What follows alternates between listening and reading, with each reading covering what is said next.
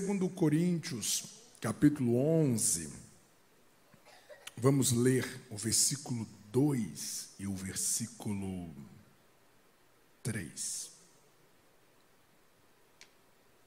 Porque estou zeloso de vós, com zelo de Deus, porque vos tenho preparado para vos apresentar como uma virgem pura a um marido, a saber, a Cristo.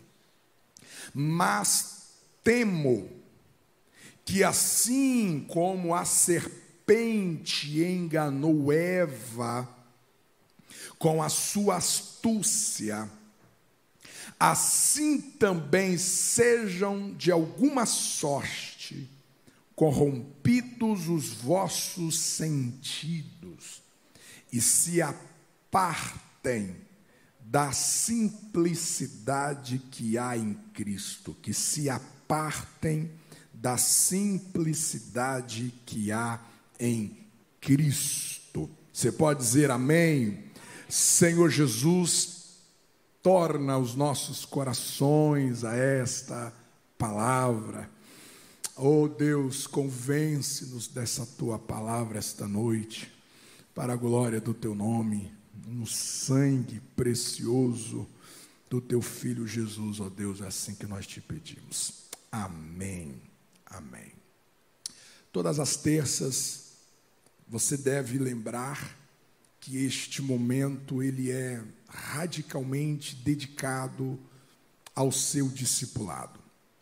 Aliás, todo culto, toda reunião que flui da igreja local deve ser convergido para o crescimento do nosso uh, discipulado, essa nossa formação, esse nosso crescimento a respeito da nossa identidade em Cristo. O discipulado, ele não é aqueles três meses, aquelas treze lições apenas que nós aprendemos, que a gente é ministrados, que vem a preceder o batismo.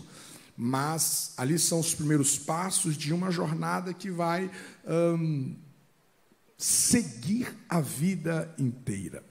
E geralmente às terças-feiras, quando possível nas quintas, a gente gosta de trabalhar um tema para que a partir desse tema você consiga construir algumas coisas que Deus deseja lidar com o seu coração, que Deus deseja lidar com a sua vida como um discípulo de Jesus. Quando a gente trabalha a partir de um norte, durante a semana você tem essa essa proposta de você refletir sobre esse tema, de você refletir sobre essa ministração, para que você, como um discípulo de Jesus, você continue crescendo segundo a imagem do seu mestre. E hoje nós estaremos iniciando uma jornada, nós estaremos iniciando uma série chamado Descomplique, Descomplique. Vamos dizer junto? 3, 2, 1. Pergunta para quem está ao seu lado se tem alguma coisa complicada na vida dele. Pergunta, tem alguma coisa complicada na sua vida?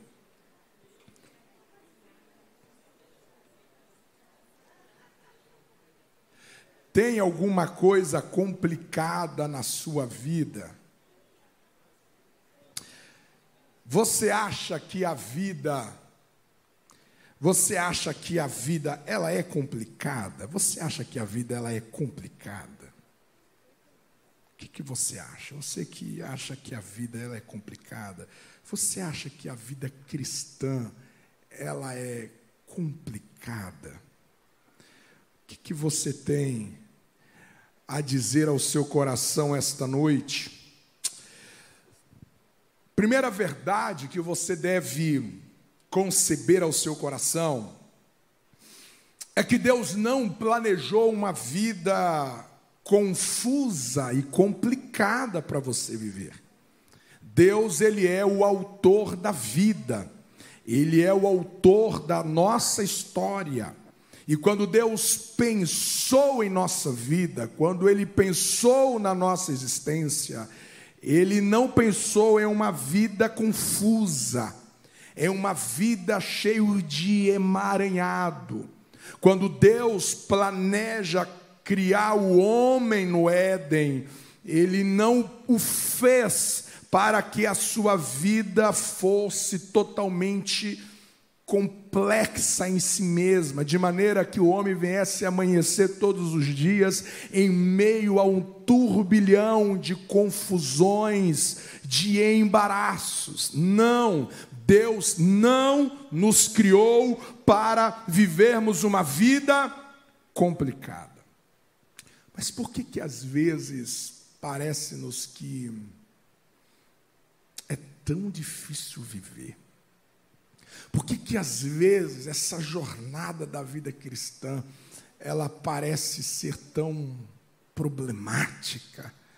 Ela parece ser tão tensa quando você ouve a respeito de níveis que o Evangelho nos convida a viver, parece que isso é tão tenso, parece que isso é tão pesado. Por que, que às vezes a vida é tão complicada? Eclesiastes capítulo 7, versículo 29, há um texto que vai dizer: abre lá sua Bíblia, vamos lá, vamos treinar você a manusear aí a sua Bíblia. Vamos lá, a terça da palavra, com a caneta para você sublinhar o texto bíblico. 7:29 de Eclesiastes. Olha o que está escrito. Na minha versão diz assim: Eis que isto tão somente achei, que Deus fez o homem reto. Porém, os homens buscaram muitos artifícios Deus fez o homem perfeito em algumas outras traduções, mas o homem buscou muitas invenções.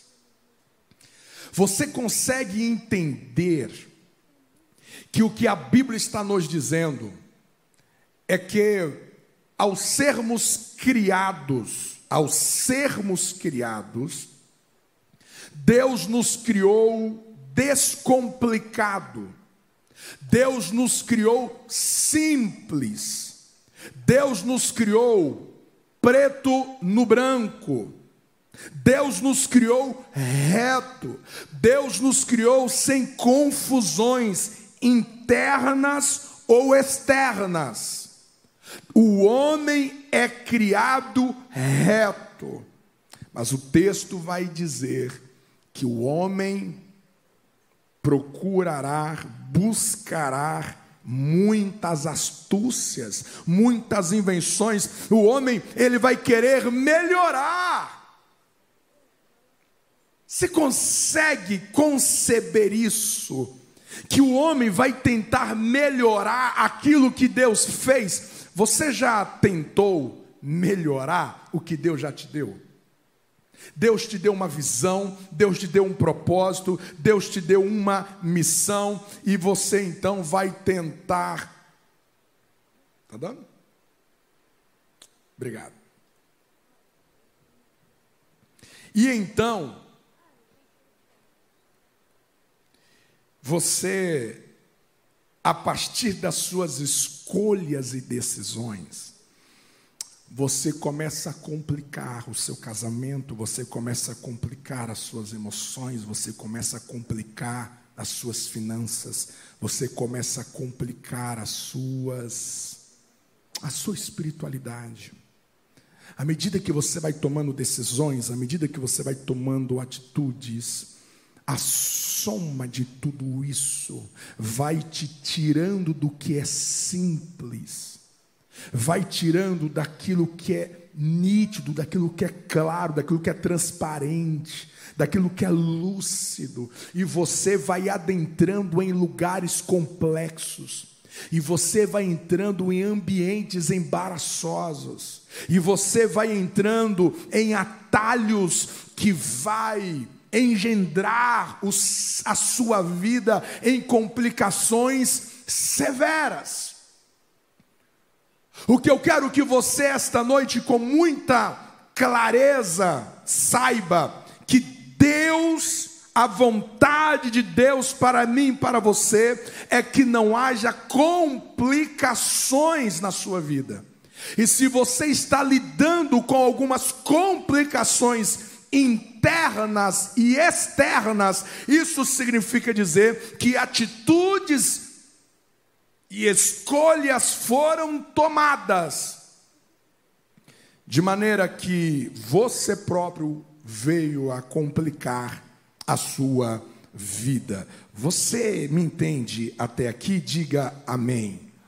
Esse texto que nós lemos em 2 Coríntios, capítulo 11, ele veio para trazer um alerta para nós que a nossa simplicidade ela está sob ataque. Veja novamente o texto que Paulo ministrou aos nossos corações. No versículo 2 ele vai dizer: Porque eu estou zeloso de vós com zelo de Deus. A minha primeira pergunta a você esta noite: como está o seu zelo para com as coisas de Deus? Como está o teu zelo para com o reino de Deus? Como está o teu zelo para com a sua vida? Como que nós podemos conceituar zelo. Zelo é todo posicionamento contra tudo aquilo que sobrevém para corromper o que é bom, o que é brilhante de Deus na minha vida. O zelo é essa proteção, aonde que você se posiciona contra aquilo que está querendo palidecer.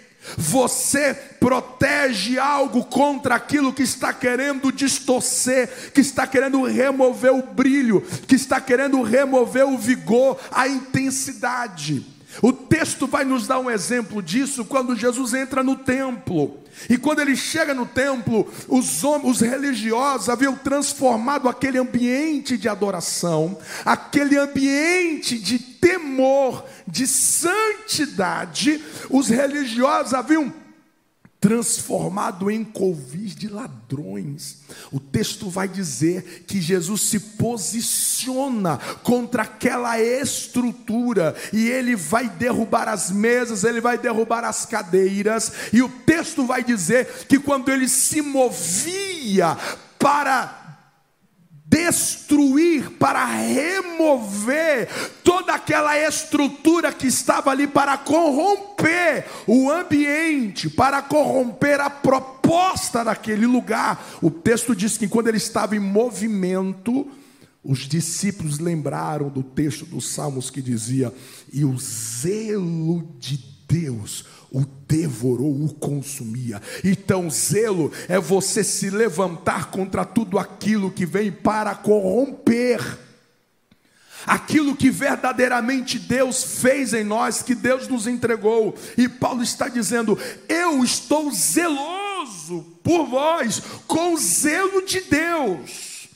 Você está zeloso com a tua casa, você está zeloso com a tua fé, você está zeloso com esta igreja. Quando você ouviu esta noite a respeito de um mês de jejum, de um mês de orações, você deve entender que isso é caminho que está diante de você para você abraçar o zelo de Deus para com esta igreja, porque nós não queremos ser uma igreja como o, um pastor chegou recentemente da Europa, testemunhando para nós, tristemente, um ambiente totalmente hostil, um ambiente totalmente frio, um ambiente totalmente vazio de Deus.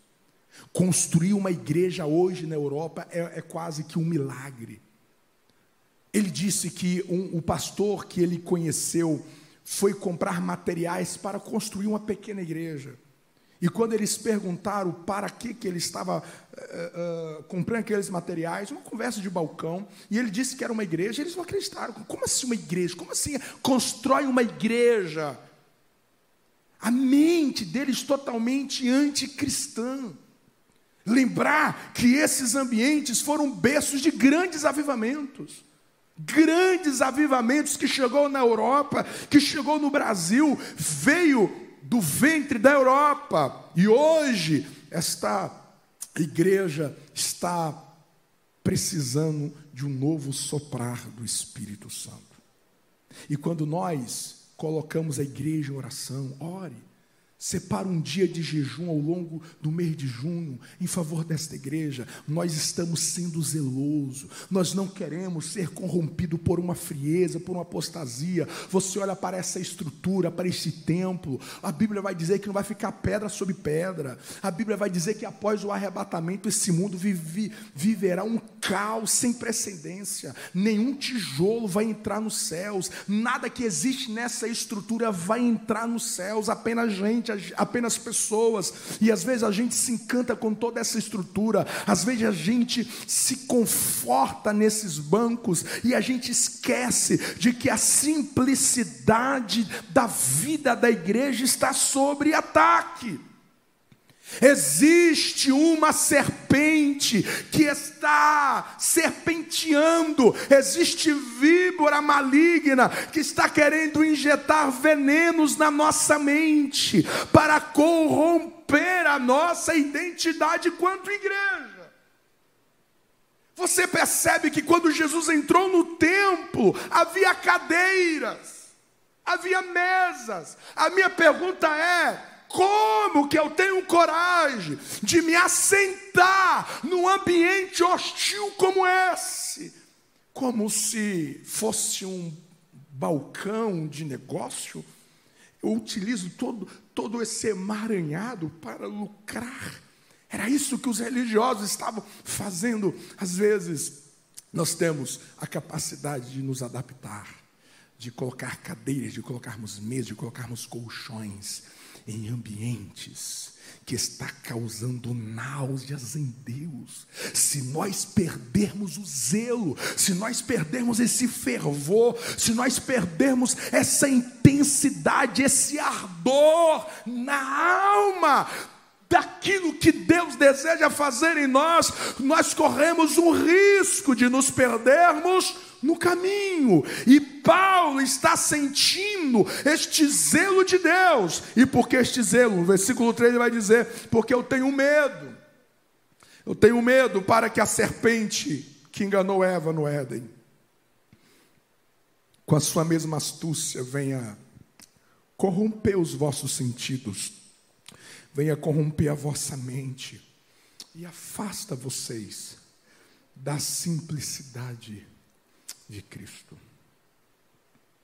Então percebe que descomplique é uma volta à simplicidade. Você você você entende que existe esforços de todas as direções para nos deslocar da simplicidade de Cristo. Hoje você vive segundo a simplicidade de Cristo. Por que será que as nossas emoções estão tão abaladas? Por que, que as ansiedades estão tão acentuadas em nós? Por que, que as nossas unhas estão tão corroídas de ansiedades? Aonde que nós nos perdemos da simplicidade de Jesus. Por que, que nós complicamos tanto a nossa vida? Por que, que aquilo que era para ser simples, e ser simples aqui não quer dizer que seja fácil, mas aquilo que está claro, aquilo que está definido, aquilo que não tem nenhuma confusão dentro de mim para fazer, para ser, para operar, para decidir, para escolher. Por que, a gente vai vivendo a vida e de repente nós estamos fazendo perguntas que já estão respondidas? Ao longo dessa jornada, vocês serão deparados com algumas realidades que certamente você vai mudar a sua oração. Porque nós estamos orando, é como se, é como Moisés chegou para Deus diante hum, do Mar Vermelho e Deus o repreende e diz assim: Moisés, por que, que você está orando? Não é para você orar, não. É para você seguir, é para você marchar. Isso aqui já está resolvido. Às vezes, nós estamos fazendo orações desnecessárias, porque aquilo que nós estamos pedindo respostas já foram respondidas, já foram elucidadas. Essas perguntas já foram resolvidas, só que nós estamos tão complicados, nós estamos tão emaranhados que a gente não percebe isso. Por que, que a serpente está querendo roubar de nós a simplicidade de Cristo? Primeiro, eu acredito que uma vida complicada, ela vai gerar incertezas. Ela vai gerar dúvidas. Como estão as convicções do seu coração? Suas convicções a respeito da sua vida pessoal, da sua vida conjugal, a respeito do seu chamado, a respeito do seu propósito, a respeito do seu destino. Como estão as suas convicções? Como está as suas certezas? Uma vida complicada. Terei como fruto conf fusões de dúvidas, eu não sei se é, eu não sei se sou, eu não sei se tenho, eu não sei se posso, eu não sei se vou, eu não sei se fico, mas como eu não, como você não sabe, eu não sei porque está muito confuso, tem muita coisa diante dos meus olhos. São muitas vozes gritando ao meu ouvido que eu nem sei mais. Qual é a voz que eu devo ouvir. Quando eu vivo uma vida complicada e a serpente quer complicar a minha vida, porque ela sabe que se ela complicar a minha existência, eu vou ter muitas incertezas. Mas não apenas incertezas, será uma vida de desperdício. Diante de uma confusão, você começa a derramar energias em direções erradas. Você começa a dedicar a sua agenda para aquilo que não gerará soluções. Quando a vida está complicada, quando eu estou confuso, eu começo a me esforçar, eu começo a trabalhar, eu começo a me empenhar em direções que não me trará vitórias. Eu vou desperdiçando as minhas energias, o meu tempo. Quando eu estou complicado na minha vida, o tempo vai passando e eu vou perdendo a noção da brevidade da vida. Porque quando a minha vida está daquele jeito, toda enrolada, totalmente desprovido de certeza, de, con, de convicções, de direções, eu vou vivendo a vida igual a filosofia do Zeca Pagodinho. A vida vai me levando e a vida vai levando eu. Vamos ver aonde que chega. Quantas pessoas que levantam das suas camas todos os dias elas, elas vão assim para cumprir uma rotina. Uma rotina. Elas estão passando pela vida, elas estão passando pela existência. E a sua vida está tão complicada que a vida dela está sendo um desperdício. Mas a vida complicada também gera desistências. Porque quando você está envolvido em uma coisa que nunca resolve, um nível que você nunca muda, uma experiência que você nunca vive, você nunca experimenta, nunca vira essa página. Você fala, sabe uma coisa? Eu, isso aqui não é para mim. Então eu vou eu vou abrindo mão. E por que, que eu estou abrindo mão? Porque para mim eu olho e parece que é impossível de eu alcançar isso aqui. É impossível eu conseguir resolver este nó que está lá dentro de casa que há muitos dias, meses e anos a gente está tropeçando nessa mesma pedra. Então, sabe de uma coisa? Eu não consigo enxergar um fim bom nisso, então eu vou desistir. Eu vou desistir. Há muitas pessoas que desistiram de chamado, desistiram de ministério, desistiram da vocação, porque elas se encontraram numa confusão tão acentuada. Sabe uma coisa? Eu vou ser é, um consumidor de culto, vou sentar no meu banco, quero ouvir uma boa pregação, um bom louvor e vou voltar para a minha rotina da vida. Ou seja, ela foi desistindo. Essa vida complicada, ela vai gerando angústias. Porque você vai sendo tomado por um senso de, de frustração um senso de fracasso, porque você não sai do lugar, você nunca avança.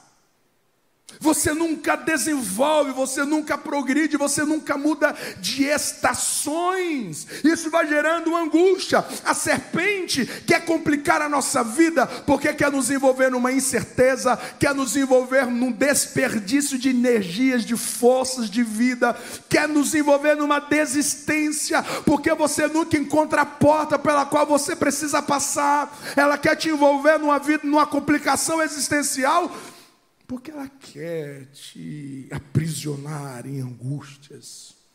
Ela quer confundir a sua identidade, ela quer confundir a identidade de Deus ao teu respeito. Uma vida complicada, ela vai te levar a ignorar o que é essencial. Você vai dedicar muito tempo naquilo que não é essencial. Porque você está tão embaraçado com as coisas, você está tão enrolado e você quer tirar essas cordas, você quer tirar essas linhas, você quer tirar esses problemas, você quer tirar esses pensamentos, você quer tirar, você quer se livrar e em meio a esse esforço terrível com as suas próprias forças, você acaba se perdendo daquilo que é essencial à sua vida. Por que, que você foi criado? Qual foi a razão pela qual Deus te criou? As suas digitais não estão lá. Aquilo que é essencial à sua alma, aquilo que é essencial ao seu espírito, aquilo que é essencial às suas emoções, estão perdidas. A serpente quer nos tirar da simplicidade de Jesus, porque ela vai nos envolver nesse universo de perdas, de confusões, de desorientação. Aí de repente eu olho para a vida cristã e a sensação que eu tenho é que não tem como eu ser esse cristão que o pastor prega todos os domingos. Não tem como eu ser este pai que a Bíblia diz que eu devo ser. Eu não consigo ser esta mãe, essa mulher, este homem, este líder, esse patrão, este funcionário que a Bíblia diz que eu devo ser. Não, isso aqui não é para mim, porque eu tenho tentado, mas eu estou totalmente confuso, complicado e cheio de complexidades. Você me entende até aqui? Diga amém. Descomplique será uma jornada que virá para eliminar a sua distração.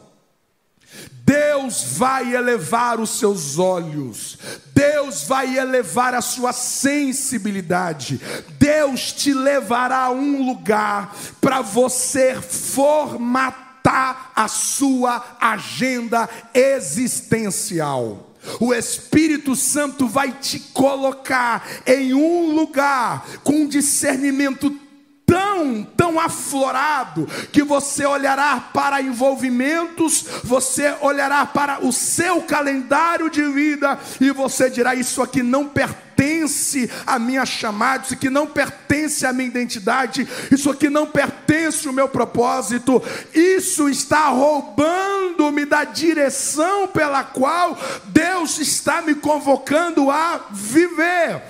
Descomplique, será uma grande jornada para Deus elevar o seu olhar para eliminar os excessos da sua vida que está complicando o seu respirar, está comprometendo o fluir de Deus na sua vida. E isso seria o grande desafio dos últimos tempos, porque Jesus disse que próximo à sua vinda, os seus dias seriam como os dias de Noé, que veio o dilúvio, e a Bíblia vai dizer que eles não perceberam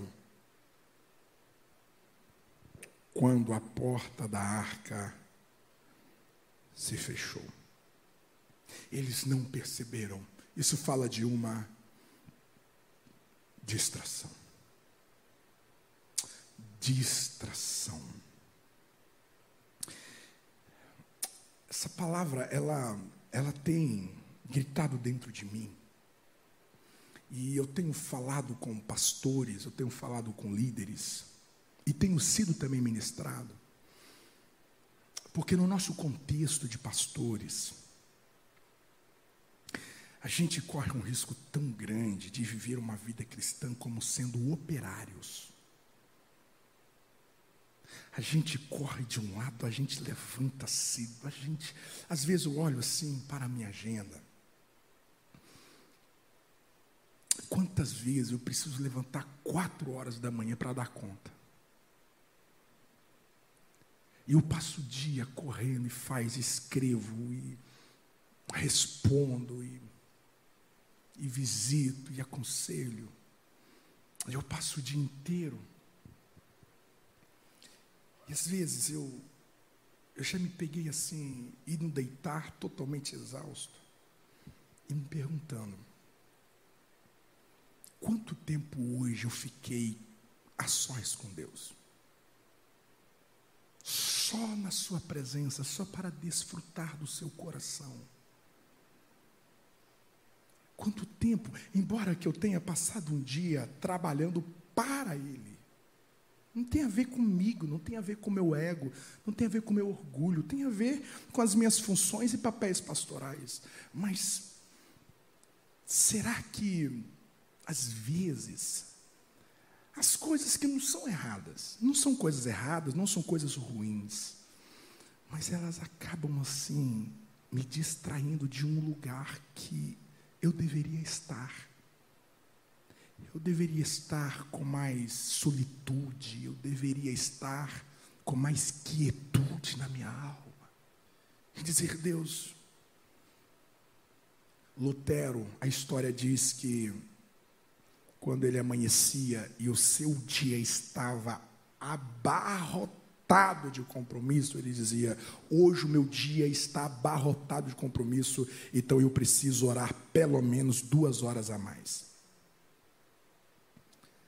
numa lógica nossa, o meu dia está abarrotado, então eu preciso subtrair a minha vida de oração para eu dar conta. Mas de repente isso acontece na sua maneira de viver, na sua maneira de conduzir os seus dias. E se a gente não descomplicar algumas coisas do nosso modo de ver, a gente vai enchendo a nossa bagagem, não necessariamente de coisas ruins. Quantos filhos que são distrações para o pai? São distrações, nunca envolve com trabalho nenhum no reino, nunca avança, nunca avança em relacionamentos interpessoais por causa do meu filho, por causa da minha filha. E filho é herança do Senhor, é bênção. É bênção. Mas de repente, se eu colocar ele num lugar que não lhe pertence, ele pode se tornar uma distração para aquilo que Deus quer que eu viva nele. Descomplicar é você eliminar as distrações daquilo que está roubando a atenção do seu coração. Descomplique será uma jornada para elucidar aquilo que é essencial.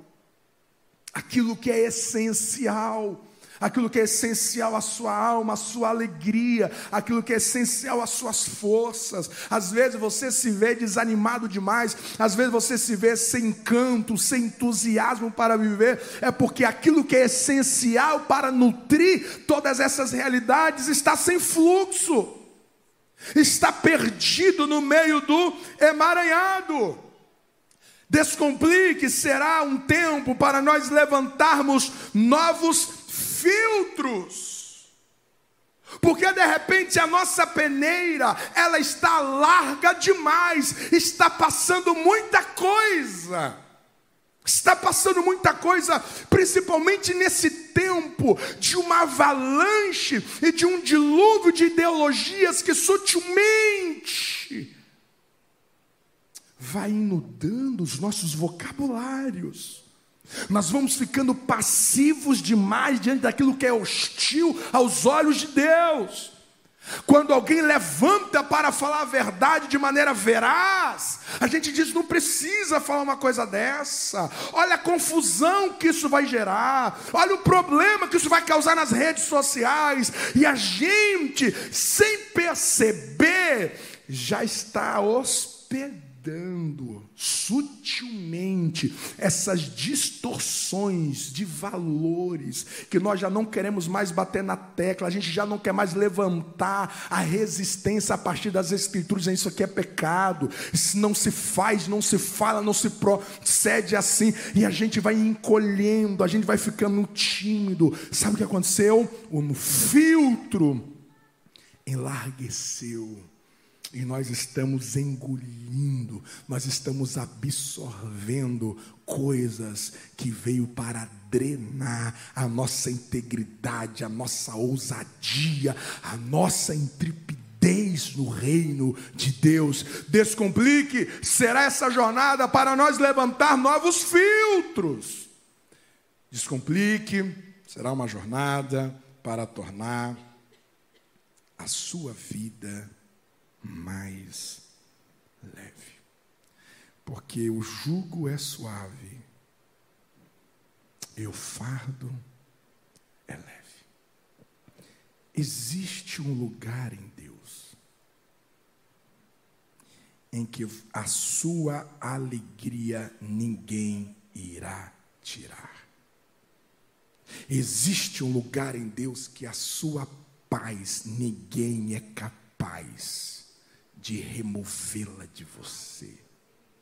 Existe um lugar em Deus que muitas pessoas que estão à sua volta pode falar contra você, pode lançar palavras de maldição contra você, mas nada disso será capaz de corromper quem verdadeiramente você é.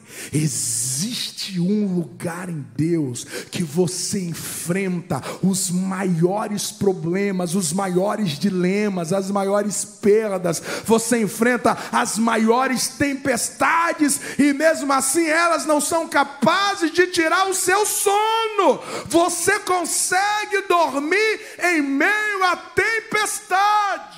Existe um lugar em Deus que você consegue dormir acorrentado junto com seus algozes, como aconteceu com Pedro. As correntes em seus braços não foram capazes de tirar o seu sono. Existe um lugar em Deus em que você viverá a vida de cabeça erguida, esperançosamente por aquilo que está por vir, novos céus e nova terra. Existe um lugar em Deus que você continua sendo homem, você continua sendo humano, você continua tendo seus limites, mas o que te move, o que você carrega, é algo que vai muito além do tempo muito além da nossa sepultura, e isso que nós carregamos por dentro é poderoso demais para me deixar passivo na vida, para me deixar raquítico no reino de Deus, para me deixar pequeno demais diante daquilo que é fértil diante de mim.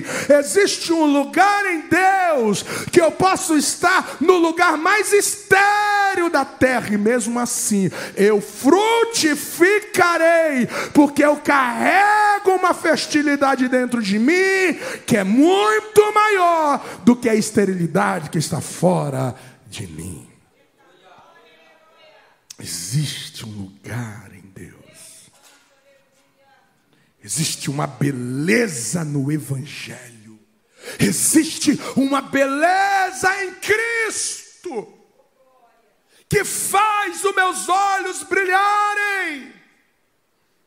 Existe um lugar em Deus que a resiliência da minha alma, a resiliência da minha fé, vem transpor quaisquer circunstâncias. Existe um lugar em Deus que eu sou arrebatado por uma consciência de adorador, eu sou arrebatado pelo amor a qual eu fui amado. Existe um lugar em Deus que eu não vou para a vida a partir do tem que fazer. Eu tenho que ir, eu tenho que estar. Existe um lugar em Deus que o fogo que queima aqui dentro. Não há inverno na vida capaz de apagar esta chama dentro de nós. Existe um lugar em Deus que as virtudes do Evangelho são exercitadas dentro de mim. Ah, eu quero viver neste lugar. E o Evangelho está diante de nós para dizer assim: não deixe que a serpente remova a simplicidade de Cristo Jesus. Muitas preocupações são alimentadas porque nós já perdemos a simplicidade de viver. Muitas ansiedades, muitas perturbações da alma são alimentadas porque nós já perdemos. Nós já perdemos a simplicidade de Cristo. E a gente precisa revisitar este lugar. Ah, pastor, então o senhor quer dizer que simplicidade é miséria? Ah, então simplicidade é eu não querer me vestir bem, não querer morar bem? Só de alguém pensar assim, já é um grande alarme que a gente precisa voltar à simplicidade de Cristo. Ah, o que, que Deus quer de você? Ah, meu Deus, já fiz campanha, já fiz propósito. O que, que Deus quer de mim? O que, que Deus quer de mim? Qual é o meu propósito? Qual é o meu chamado? Não. Nenhum de nós esta noite deveria viver essa crise. Porque o que Jesus deixou para nós concernente a chamada e propósito é simples. É simples. Por que, que a casa está tão complicada? O Evangelho vem elucidar a simplicidade de Cristo. Essa vida simples, essa vida descomplicada, ela é tão poderosa. Ela é uma fonte paz, ela é uma fonte de segurança, ela é uma fonte de, de contentamento. De contentamento. Eu acredito que Deus vai abençoar muito a sua vida. E Deus vai te dar ferramentas para você ir descomplicando sua maneira de pensar, a sua maneira de agir, a sua maneira de sentir. Não precisa viver nessa turbulência, não precisa viver nessa inquietude. É simples, meu filho, é simples, é simples. Ah, nós seremos guiados a alguns textos da Bíblia que talvez você vai dizer: como assim? Isso aqui estava escrito. Está escrito. Está escrito. Eu quero que Deus me ajude a descomplicar todas as áreas da minha vida. Você quer isso também? Fica de pé em nome de Jesus.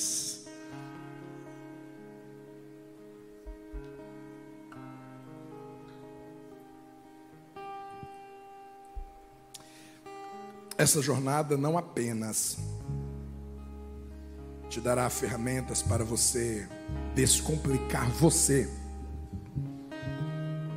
quanto ela vai te capacitar para você ser instrumento de Deus para descomplicar outras pessoas.